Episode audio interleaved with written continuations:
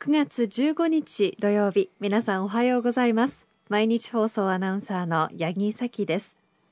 毎週土曜日のこの時間は皆さんと一緒に万葉の世界を楽しんでいきたいと思います。私たちに万葉時代のちょっぴりいい話を聞かせてくださいますのは奈良大学教授の上野誠先生です。おはようございます。おはようございます。ヨーロッパに行かれてたそうで。はい。あのねそうですね。私が行っていたアムステルダムでえっと1週間前の気温が15度18度はい。うん。あのちょっと一足早く秋を感じました。本当ですね、はい。日本はまだ暑く感じますか？そうですね、うん。でやっぱり日本に帰ってきてまた半袖に戻ったかなって感じかな、でもやっと朝夕、うん。秋の風が吹くようになりましたね。そうですね、はい。あの風の、うん音でね、えー秋を感じるっていうのがあのやっぱり日本人の感じ方なんですね。うんえー秋絹と目にはさやかに見えねども風の音にぞ驚かれぬ。でこれどういう歌かっていうと秋がやってきたと、えー目には鮮やかにはわからないけれども風の音で気づかされた。これあの歌読んでるとねなんかこうわからないけど感ずる？はい。これこのこの感覚はななんかやっぱり若的感覚かなと思いますね。そうですね。先生実はですねお手紙いただいていまして、はいはいはいはい。読んでもと言いますか、うん。読めないというお手紙なんですが、はい。えー平野区にお住まいの田代久子さんという方からお手紙いただきました。先生毎週楽しみに聞いております。また不勉強なもので同風の色紙の文読み方意味作全然わかりませんのでお教えくださいませんか？よろしくお願いします。っていう色紙がこれなんですがなんとまあ読めるかな綺麗に崩された流れるような文字で、あはいはいはい。私も全く読めません、うん。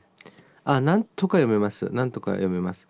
えー瀬尾早見岩にせかるる滝川の別れても末に会わんとぞ思うえーこれは百人一首のストックインの歌ですね。で、えーちょっと解釈しておきましょうかね。万葉歌子読み風にね、えー時代はかなり後ですよ「えー背を早見」っていうのは何々の「見」っていう言い方ですからあ背が早いので川の流れが早いので、えー岩に分かれてゆく滝川だけれども、えー別れても末には会わんとぞ思う、えー水の流れは途中で別れるけれどもね末には会わんとも今はちょっとバイバイだけれどももうちょっとしたらまた一緒に会うことができますようにという恋歌です。へえ、はい。恋歌だったんですか、はい。これが、はい。はいわあスタッフ誰も読めなかった文字。いや、まあ、あの、そうですね。えっとちょっと、そんなには難しくはないですが、はい。えっと、これ、えっと、百人一首の中の、あの、ストックインの歌で、落語にもね、はい。えー使われてですね、えー落語ではですね、別れても末に、変わんとぞ思うっていうふうにこういうふうにこう、あの、落語家さん言うんですが、えーそのうちについては言わないことにしましょう。わ。かりました。では田代さんよかったですね。あの一回今は別れてるんだけれどもそのうちまた出会うであろうという恋歌だということが分かりました。はい。はい。ありがとうございました先生。でね今日は何をこう取り上げようかと思ったんですが、えー毎年9月15日は敬老の日と言いたいところなんですが、はい。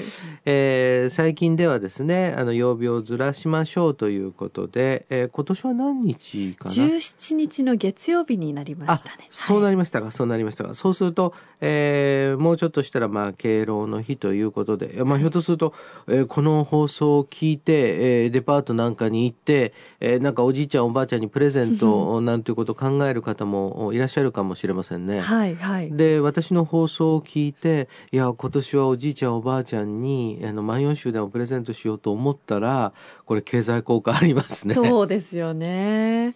私の場合はでも連休なので会いに行けるっていうこあとはありますけどね、なるほどなるほど。はい。えっとどこまで？鹿児島です。ああそうはい、私ですか。そうです。の嫁いだ先の、うん。まあ、おばあちゃん祖母ですよね。あに会いに行こうかと思ってるんですあけども。なんともこの首相な心がけ。あの美しいそうそう。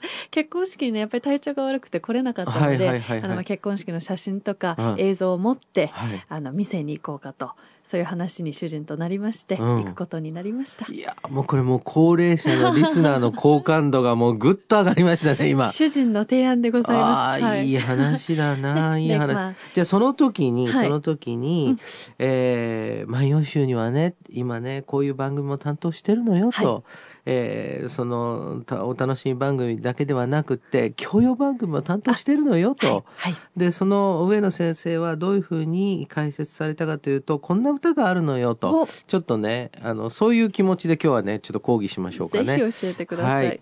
えー今日はですね、牧野二重の4498番の歌を取り上げますが、あちょっと聞いてください。えー橋清今日の主は、磯松の常に今さね、今も見るごと。橋清今日の主は、磯松の常に今さね、今も見るごと。えー通訳していきましょうね。えー、橋清というのはですね、まあ、愛おしいということですね。まあ、親愛なる何々さんへというような意味もありますし、まあ、愛おしい何々さんへという言い方もありますから、えーこれが愛おしい愛おしい今日の主は、えー今日の主っていうのはですね、えー今、主という言い方はなくなりましたが、主という言い方はありますね。はいでそうすると、お主というのはですね、えーこの歌はどういう歌であるかと言いますとね、えー年長者の家にみんなで集まって、はいえーそしてですね、まあ、一杯しゅあの飲もうと。ええで、その時にですね、年長者が、えーその宴会の主なんですね、主人なんですね。で、集まった人たちは全員お客さんと。で、そのお客さんの一人に、えー大友のやかもちもいたわけですね。ええですから、大友のやかもちさんは、あ愛おしい今日の主、今日私たちを招待してくださいました。今日の主さんは、えー磯松の、磯の松のように常にいまさね。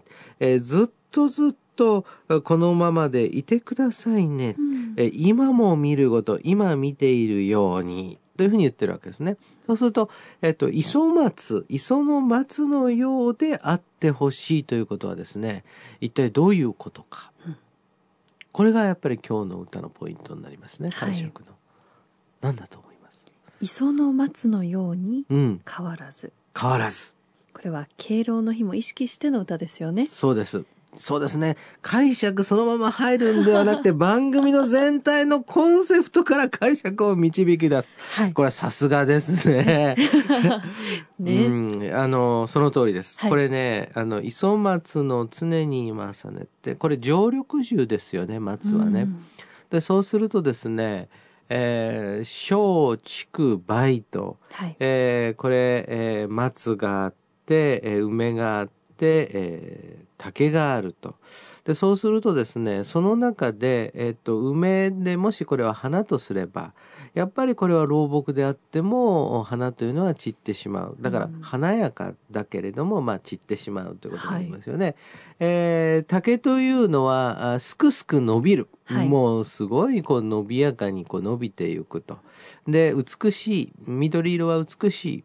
でもそれでもですね、えー竹というのはそんなに命は長くはないと。うんでそうするとこのお残ったですね、えー松についてはですね、はいこれは、えー木の命も長いし、えー枯れることもない、はいもう常にその緑であると。うんでそうするとですねこれはその褒めるのにこう一番ふさわしいわけですよ。はいでそうするとですね、えーこれ宴会に招かれた場合は、えーこれ宴会に招かれた時の鉄則っていうのがあるわけですえ。これは何かっていうとえ金を出す人を褒めるっていう鉄則があるわけです。酒を出す人料理を出す人を褒めると、ははでこれはもう世界共通ですね。えええでその時にですね、えーこの人の家に集まったわけですからやかもちだってなんかこうおべんちゃら言わなきゃいけないわけですね。うんうんうんでこれあの主っていうのは中富の清丸という人で最後は総理大臣までなる人でね、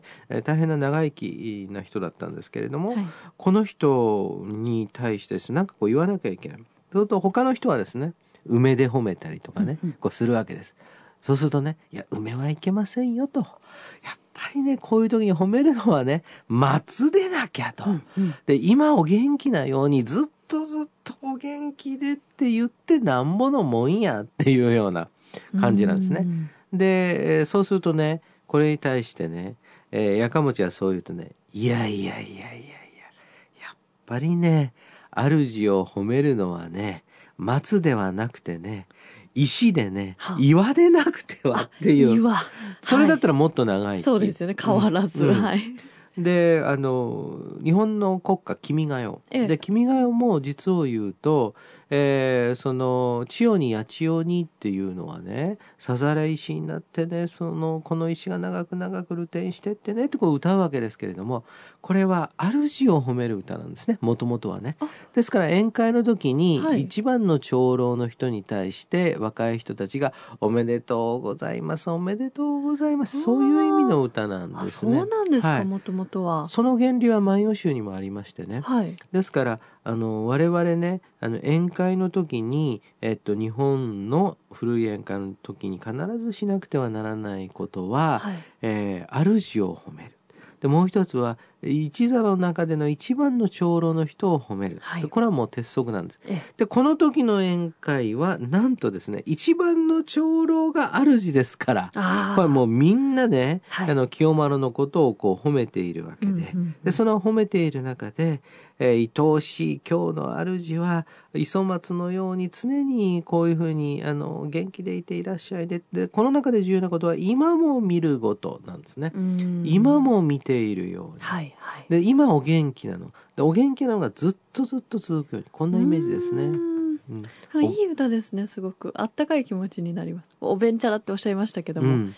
ちゃんとこう意味だけ取れば、うん。すごくこうなんか励みになるというか。そうそうそう、ね。だから何かにねその時その時って出会いって一期一会じゃないですか、だからこうその時に「ああおばあちゃんなかなかね今日の赤は素敵だわ」とかね、うん。それが非常に重要なことであって、はい。私たちはその中でどういうふうにこう気持ちを伝えるか、はい。大切なことだと思いますね。そね。そんなことを思いながら聞いてください。橋清し今日の主は磯松の常にいまさね今も見るごと。愛おしい今日の主は磯の松のように変わらずずっとずっと元気でいらしてくださいね。今見ているように。今日は牧野20の4498番の歌をご紹介しました。上野誠の万葉歌ご読みでは上野先生に聞いてみたいこと番組の感想など何でもお寄せいただきたいと思います。番組でご紹介させていただいた方には番組特製ポーチをプレゼントいたします。宛先です。郵便番号530-8304毎日放送ラジオ上野誠の万葉歌ご読みの係までお願いいたします。先生今日は素敵な歌を教えていただきました。早速声をかけたいと思います。そうしてみてください。はいありがとうございました。それでは万葉歌ご読みはまた来週です。さようなら。さようなら。